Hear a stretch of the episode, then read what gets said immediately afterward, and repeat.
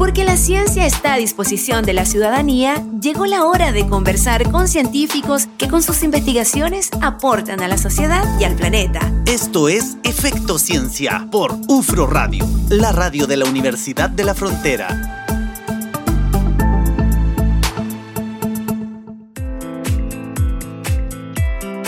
Ahí arrancábamos con los prisioneros esta tarde, Natalia Bastidas. Oye, sí, partamos con la conversación ya, ¿te parece? Vamos, sí. Pero sí, sabes que tenemos eh, entradas para el cine, ¿eh? podemos regalar entradas, entretenido. ¿cierto? A, la- a quien nos está escuchando. ¿Y ¿Cómo lo hacemos?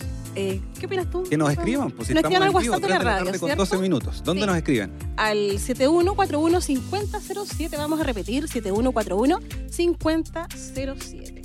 Es un WhatsApp. Es O sea, sí. nos puede dejar un Que nos cuenten que están escuchando Efecto Ciencia. Y va al cine, qué mejor. Qué mejor, ¿cierto? Un panorama para hoy día en la tarde. Total, total. Sí, oye, y bueno, lo anunciamos ya en el bloque anterior, un saludo a nuestro invitado esta tarde. Él es eh, Alexis Rebolledo Carreño, sociólogo y metodólogo eh, de Ciencia Abierta UFRO. ¿Cómo estás, Alexis? Bienvenido a Efecto Ciencia, un gusto tenerte Hola, ¿qué acá. tal Natalia? Hola Alex. Hola, Alex. Un gusto saludarles a ustedes y a todos los que están escuchando en este momento este programa, que es muy bueno por los demás. Sé que yo soy usuario, usuario eh, frecuente de... ¿Lo esta- escuchas? Sí, sí, pues Muy soy bien. fan de, de la que es todo lo que es divulgación científica para mí, un, un insumo de que me lo como Excelente. completo, digamos, todo el programa siempre. Así que aquí estaremos tratando de colaborar con ustedes. Va creciendo la audiencia Sí. efectivamente. Oye, en tu caso, ¿cómo llegas a la, a la- Porque tú además eres divulgador científico. ¿Cómo llegas a eso? ¿A, a- a qué cosa? Al- al- A la divulgación, A la sí. divulgación científica, bueno, por la docencia. Yo hacía clases en la universidad sobre metodología de investigación y notaba que eh, mis estudiantes tenían se- serias dificultades para comprender algunos de los elementos que teníamos en clase. Entonces lo primero que se me ocurrió fue armar un blog donde yo iba colocando ejemplos. Por ejemplo, les decía yo, aquí tenemos una investigación que eh, tomó tales decisiones de esta manera y colocaba la referencia del artículo y lo que me, me- me interesaba a mí en ese momento que era la metodología. Y así sin querer queriendo fui armando un- una propuesta de divulgación, digamos, porque a, a- a la larga no solo mis estudiantes estaban interesados en el contenido que era de metodología, sino que llegaba gente interesada por la noticia. O sea, hoy qué interesante el estudio, entonces empezó a, a crecer. crecer. digamos, esto. Y después ya me, me- me empecé a interesar más formalmente en el tema, digamos. Eh, he tenido varias incursiones laborales al respecto, así que eh, muy contento de que, que haya interés genuino de parte de la gente Y respecto que de va creciendo también, va aumentando, sí. ¿Ese interés notas que ha ido creciendo en el último tiempo? Sí, por y parte que- de la ciudadanía. y que se ha ido profesionalizando además. O sea, yo veo con mucho gusto que hay cada vez más espacios de divulgación científica, con, con mucho rigor, lo que es muy bueno porque en su momento, estamos hablando aquí de, de fines del 90, de los 90, comienzo del 2000, eh, habían algunas noticias de ciencia que salían y que dejaban bastante que desear desde el punto de vista de los titulares, que eran bien amarillentos y que más que nada desinformaban. Entonces, eso, eso también me empujó a, a tratar de aportar algo, digamos, desde el punto de vista de una divulgación rigurosa, pero no por eso fome, digamos. Al menos intento yo tratar de darle algún, algún acercamiento más, que tenga el contexto de fondo, pero también bajo una lógica que sea más amigable en el sentido de entenderlo. Ciertamente, sí, explicando cómo es que se generó ese conocimiento y por supuesto también con las limitaciones que todo conocimiento tiene, qué se puede decir y qué no se puede decir a partir de un resultado de una investigación. Con los resguardos, por supuesto. Claro. Oye, Alexi, así es como tú entonces te vas aproximando de algún modo también a lo que es la ciencia abierta, ¿no? Igual está muy vinculado. Sí, sí, porque como decía, todo esto es como una especie de cascada, porque partí acercándome a la divulgación de esa manera, con un interés en la docencia, pero de poco fui eh, dándome cuenta de que muchos de los artículos de investigación que a mí me servían para mi clase estaban bajo un- detrás de una muralla de pago. O sea, no podía decirle a mi estudiante o a toda la gente que lo leía en el blog que viera cómo se hacía la investigación si la gente al hacer clic en el enlace se No encontraba que podría el paper acceder, claro. tenía que pagar no sé cuántos dólares para poder leerlo. Estamos hablando del 2005, 2007, eh, en donde la mayoría de las investigaciones estaban en, un acceso cerrado, digamos, había que pagar. Eh, y poco a poco eso se fue masificando. De hecho, hay un movimiento que lo primero que hace es pedir justamente acceso libre al conocimiento científico, al conocimiento en general. Un movimiento que, va muy de la mano de los informáticos también, eh, que dejaron huella ahí con el desarrollo de software libre y demás. Y, y así fue esto calando en comunidades académicas, en donde empezó a, instalarse este, este anhelo de, dejar en ac- accesible el conocimiento, conocimiento. científico, que por lo demás era financiado con recursos públicos. Entonces, había, había una demanda muy sentida que también tenía sus ribetes políticos, por qué no decirlo, que son de interés público. Entonces, me parece de toda lógica. Eh, Y, en y al principio no era tampoco exigido, ¿no? sino que más bien la gente No. lo hacía porque estaba comprometido con el, en el fondo con compartir el conocimiento. claro. Y eso era bastante menor. Si tú lo mirabas dentro del concierto total de la investigación, era las personas interesadas genuinamente por compartir ese, compartir ese conocimiento no era muy alto.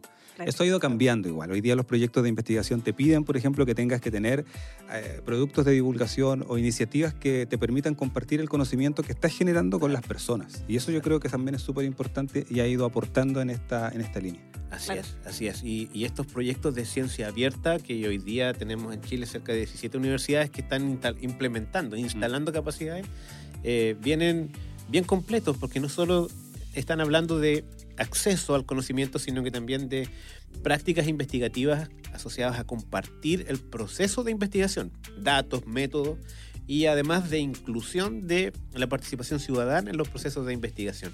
Y ahí entramos a lo que es ciencia ciudadana, que hasta hace poco estaba muy, muy de la mano de iniciativas de algunos Quijotes dentro de las comunidades Claro, académicas sí. que le gustaba incorporar a la ciudadanía, pero que hoy día poco a poco se están abriendo paso ya desde el punto de vista institucional. Al menos la Universidad de la Frontera ya está dando pasos en esa línea de formalizar y reconocer las prácticas de ciencia ciudadana como parte de sus procesos investigativos. Y no dejar a la ciudadanía y a las personas en el fondo como espectadores de estos procesos, sino como protagonistas que finalmente los Totalmente. procesos de ciencia están relacionados con resolver problemáticas de la gente, básicamente. Totalmente. Claro, pasas como del para la ciudadanía con con la ciudadanía. O sea, hay un cambio ahí. Hay un cambio sí. notable ahí. Veamos qué está haciendo la UFRO en este tema, pero en el próximo bloque es 3 de la tarde, mira, iba a decir 20 horas, 3 de la tarde con 19 minutos, ya nos están escribiendo al WhatsApp, así que hay entradas para el cine, nos escriben al más 56 97141 5007. 15 con 23, continuamos acá en Ufro Radio haciendo Efecto Ciencia en vivo y en directo este primero de julio, ¿eh? Primero de julio, Primero de julio. acá en la universidad, en la radio de la Universidad de la Frontera. Oye, saludamos a la gente que está sumándose a la sintonía, que nos está escuchando acá en el 89.3, 94.1 en Angola y también a quienes nos sintonizan en la señal online. En ufromedios.cl, a quienes están en otros lugares de Chile y en otros lugares del mundo también. Yo cuando he estado fuera he escuchado Escuchas de regreso tu a casa. programa, Ah. exactamente, de regreso a casa. Muy bien, muy bien, te creo. Hoy estamos hoy día aprendiendo, conociendo acerca de la ciencia ciudadana. ¿eh? Y para eso está, está con nosotros conversando Alexis Rebolledo, metodólogo, eh, quien, se, quien se ha involucrado mucho en esto, eh, ha estudiado harto también, ha expuesto también fuera del país acerca de esta, este componente de la ciencia, ciencia abierta, ¿no? Sí, es, sí, ciencia ciudadana está bajo el paraguas de ciencia abierta. Ciencia abierta, como conversábamos hace un rato atrás, es, eh, es la expresión de un movimiento de larga data, digamos, que, que empezó a luchar por eh, mejorar el acceso a la información en general y al conocimiento científico en particular. Esta Estamos hablando de pregunta, 20 años aproximadamente, ¿cierto? Sí, sí, menos, sí, de larga data, lo, lo- lo- lo que conver- conversábamos, que fueron los informáticos los primeros ñoños, digamos, empezar a, a levantar, qué sé yo, las banderas respecto del acceso libre al conocimiento, que luego traspasan la- la- lo- los márgenes de la academia y empiezan a permear. Eh, y, y de la mano de, de- de los recursos, del uso adecuado de los recursos públicos que financian investigaciones, se, in- se instala, yo creo que muy bien, el, el- el- el anhelo de dejar en abierto aquella investigación que es financiada por los recursos de todos. Ahora, ciencia abierta es mucho más que acceso al conocimiento, es eh, una manera de generar conocimiento que, que apunta a la transparencia, a compartir métodos, datos, para que se optimicen los procesos, para que el conocimiento sea mucho más, eh, digamos, más versátil, más transparente, más auditable por terceras personas, digamos, y que todos podamos eh, pronunciarnos respecto de ese conocimiento que se ha ido generando. Y que se pueda además evitar la duplicidad de repente de, objetos de, de investigaciones, ¿no? Claro, claro. Entonces, lo que hay hoy en día, en Chile al menos, eh, eh, varios proyectos de ciencia abierta que están instalando capacidades y también sensibilizando a las comunidades al interior de las universidades para que adhieran a esta nueva forma de hacer ciencia, digamos, que es básicamente una lógica de compartir más que de competir, digamos. Supuesto. Lo conversábamos en- en- mientras escuchábamos la, la canción. No es un proceso rápido, es un proceso bastante a largo plazo, porque Así justamente es. tú decías hay que ir socializando un poco dentro de las comunidades científicas, eh, también que esto permea un poco a la comunidad en general, eh, pero, pero el, el tránsito desde la publicación, en el caso de la ciencia abierta, de, de las- de estos artículos que no están a disposición de la ciudadanía, a los otros también eh, hay, hartos, hay hartos factores ahí que tienen Sí, que, hay- cambiar, no solo en la UFRO, sino que a, a nivel de Sí, políticas a nivel de marcos normativos, no, institucionales, nacionales. nacionales. Eh, por ejemplo, para, para hablar yo de ciencia ciudadana al interior de la universidad, tuve que hacer una revisión de documental, digamos, y revisé todas las políticas de investigación de las universidades del CRUCH y el CUECH en Chile y todas las políticas de vinculación con el medio y extensión de las mismas universidades. Montones de documentos ¿Con qué te para, encontraste? para con nada.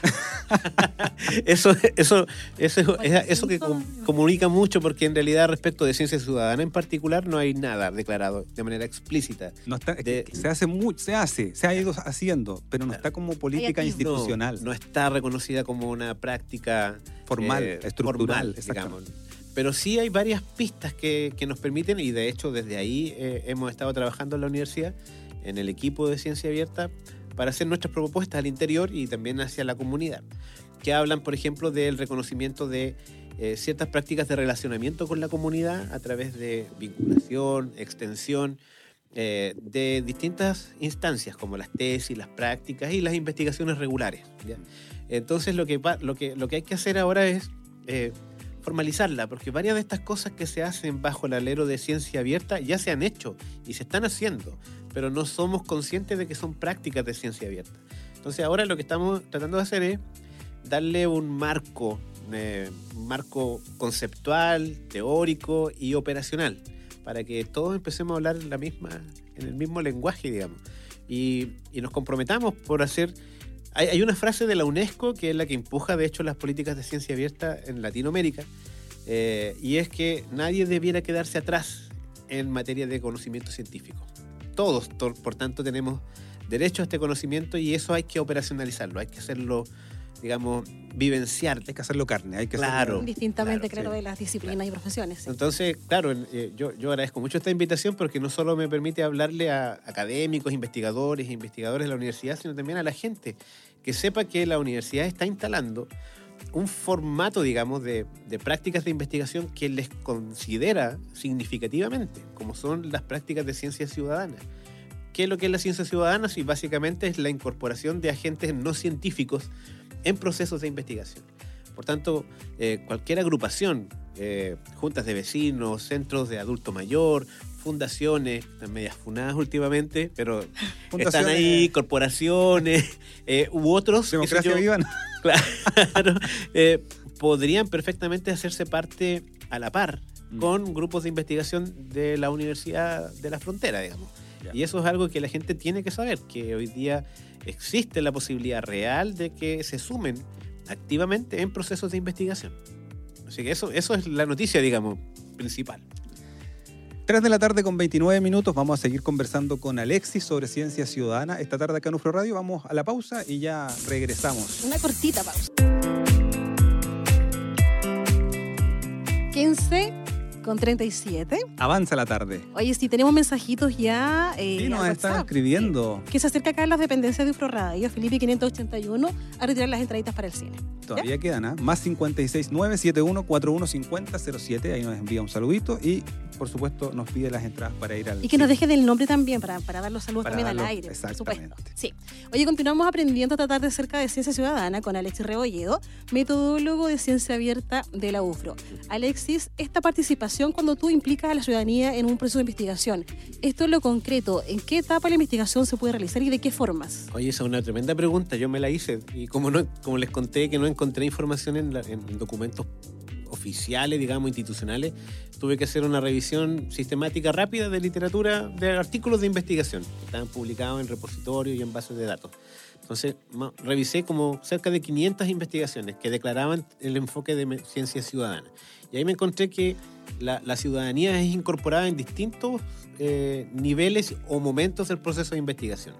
Lo usual es que la gente participe, la, o la gente o agrupaciones, eh, participen de investigaciones en el momento de recolección de datos.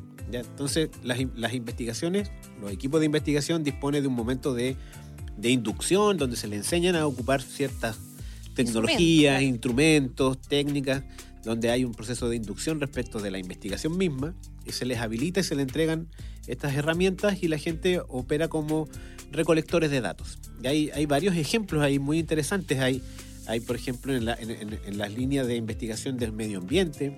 Nosotros estamos empujando acá muy fuerte eh, justamente la línea medioambiental y de vulcanología para que saquen muestras, muestras que tienen que cumplir ciertos criterios estándar para poder eh, mantener la cadena de validez del, proceso.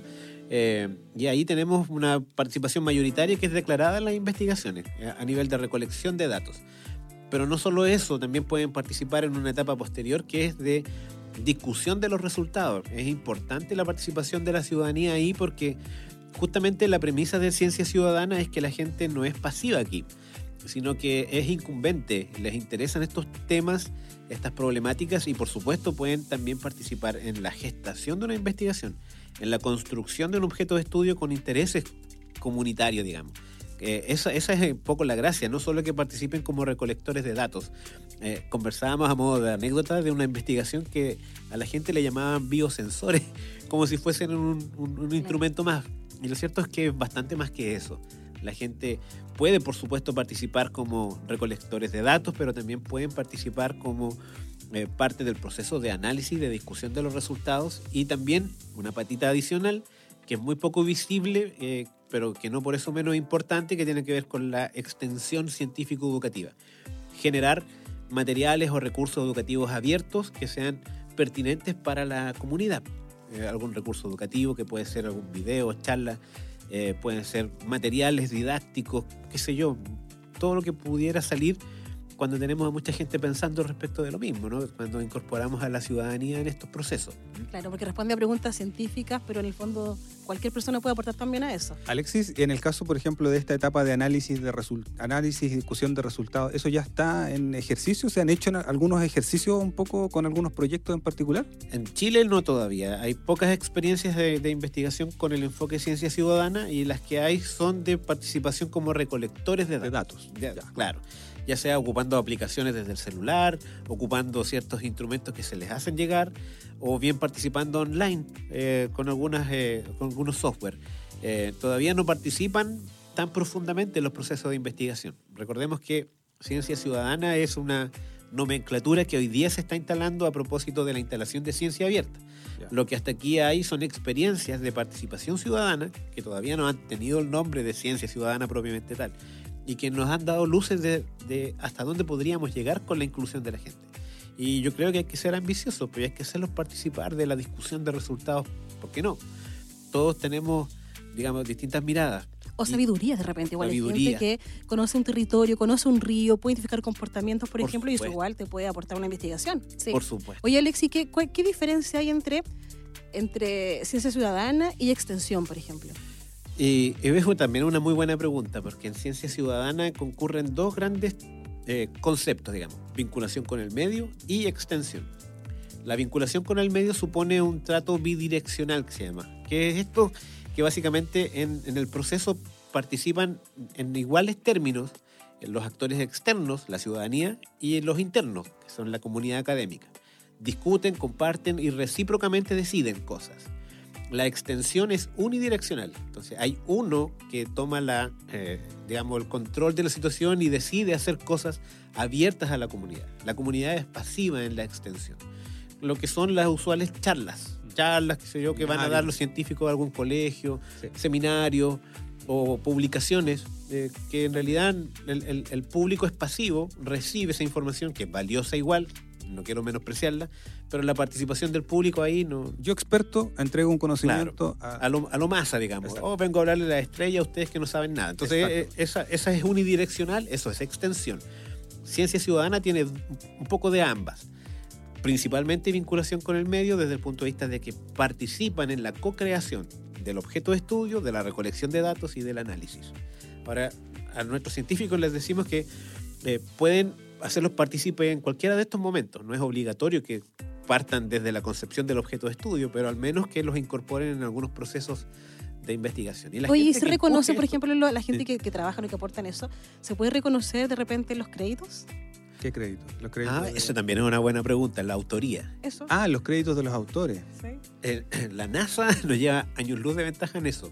Eh, en los papers, en donde ha habido enfoque de ciencia ciudadana, por ejemplo, identificando nuevos planetas, o estrellas, o, o meteoritos, o asteroides, eh, los ponen a todos como listas son de autores. Todos con como coautores. Autores. Y a veces tú te encuentras un paper que tiene una chorrera de autores, y eso es porque hay un modelo de ciencia ciudadana detrás. Qué interesante. Ahora, ahora eh, yo no lo encontré, al menos en los artículos eh, que estaban indexados en Cielo Ya. y en Dialnet, que son más bien de investigaciones latinoamericanas, que es como el barrio nuestro. Sí, claro.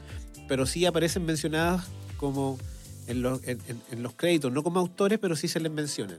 Pues, Contó con la participación de la... En los agradecimientos. Claro, en los agradecimientos se les menciona. Tiene más impacto que una constancia, pues claro. Totalmente, Claro, totalmente. claro. 3 de la tarde con 45 minutos estamos conversando con Alexis Rebolleo sobre ciencia ciudadana y esta vinculación también que tiene con, con la vinculación con el medio y la extensión. Vamos a ir con un pedido musical que nos hicieron llegar acá al WhatsApp. Hairbrick Station ya suena acá en UFRO Radio. Sigan escribiéndonos, tenemos más entradas para el cine esta tarde. 3 de la tarde con 50 minutos y seguimos haciendo Efecto Ciencia esta tarde de día sábado acá en la radio de la Universidad de la Frontera. Alexis, ¿cómo avanzamos en el tema de ciencia ciudadana? Bueno, estamos nosotros desde el equipo de Ciencia Abierta eh, de la Vicerrectoría de Investigación y Posgrado empujando ciencia ciudadana eh, en los concursos internos. Ya. Estamos implementando un piloto en el campus Pucón, eh, donde ya hay unas bases de un concurso que incorporan el enfoque de ciencia ciudadana. Por tanto, va a haber investigaciones con este modelo. Y sin perjuicio de los que ya existen. También se está instalando un laboratorio de ciencia ciudadana en ese mismo campus. Así que ahí estamos como. Se vienen varias cositas ahí un poco. Se vienen cositas, ¿cómo es? Claro, se vienen ¿sientes cositas. que necesitamos hacer ciencia, ciencia ciudadana? Sí, totalmente, totalmente. La incorporación de la ciudadanía o, o de la gente que no tiene formación científica en los procesos de generación de conocimiento es invaluable. Le da otra mirada, refresca los procesos y hace que quienes hacemos investigación o enseñamos a hacer investigación eh, eh, nos esforcemos más en hacer de esto, este acceso al conocimiento mucho más eh, expedito, digamos. Hay que hacerlo transparente y eso hace que mejore la ciencia, hacerla transparente, hacerla auditable, eh, de modo de que todos podamos acceder. Todos tenemos, bueno, siempre lo digo, ¿ah? pero lo voy a repetir. La ciencia es cultura y como tal nos pertenece a todos. Y eso hay que procurar de que no sea un bonito discurso, sino que hay que hacerlo realidad. Y eso Tiene un rol social. Tiene un rol social. Cuando algo importante. tiene un rol social, Nosotros nos adherimos también a eso mismo, ¿ah? acá en Efecto Ciencia. Todo lo- todas las semanas. Sí. Exactamente. Estupendo, sí, y la- las comunidades de investigadores tienen, tienen responsabilidad, pero también los medios, y en eso reconozco mucho el espacio que ustedes abren, eh, a aquellos que hacen investigación y que hacen divulgación científica, que tienen vocación pública, también hay que hacerle ese reconocimiento y a la misma gente que pide igual acceso a estos saberes.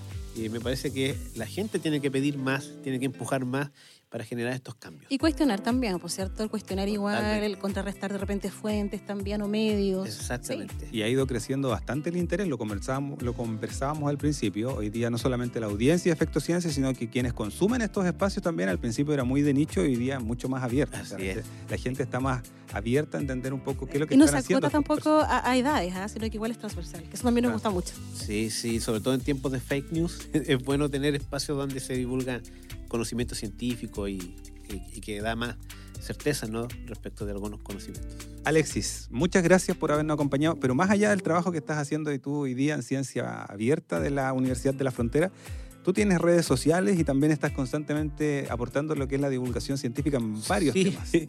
Podríamos mencionarlas, ¿cierto? Sí, bueno, en Instagram me pueden encontrar como Metodógolo, así con ese arroba. Tal cual, Eh, metodógolo. Sí, Metodógolo. Eh, bueno, ese mismo arroba me encuentran también en TikTok, en, en Facebook y en Twitter. Eh, pero fundamentalmente a través de Instagram, donde estoy compartiendo noticias de ciencia en un lenguaje más ameno. Y la idea es hacer llegar este saber a toda la gente. Claro. Toda la TikTok gente. también lo mencionaste, ¿no? En TikTok el enfoque es más bien de metodología de investigación para los que están haciendo tesis, así que ahí puede ser de utilidad para esa gente. Alexis, muchas gracias por habernos acompañado No, esta tarde de día sábado. Muchas gracias por Un la placer. invitación. Porque la ciencia tiene efectos sobre nuestras vidas y nuestro entorno. Esto fue la conversación de la semana en Efecto Ciencia por UFRO Radio, la radio de la Universidad de la Frontera.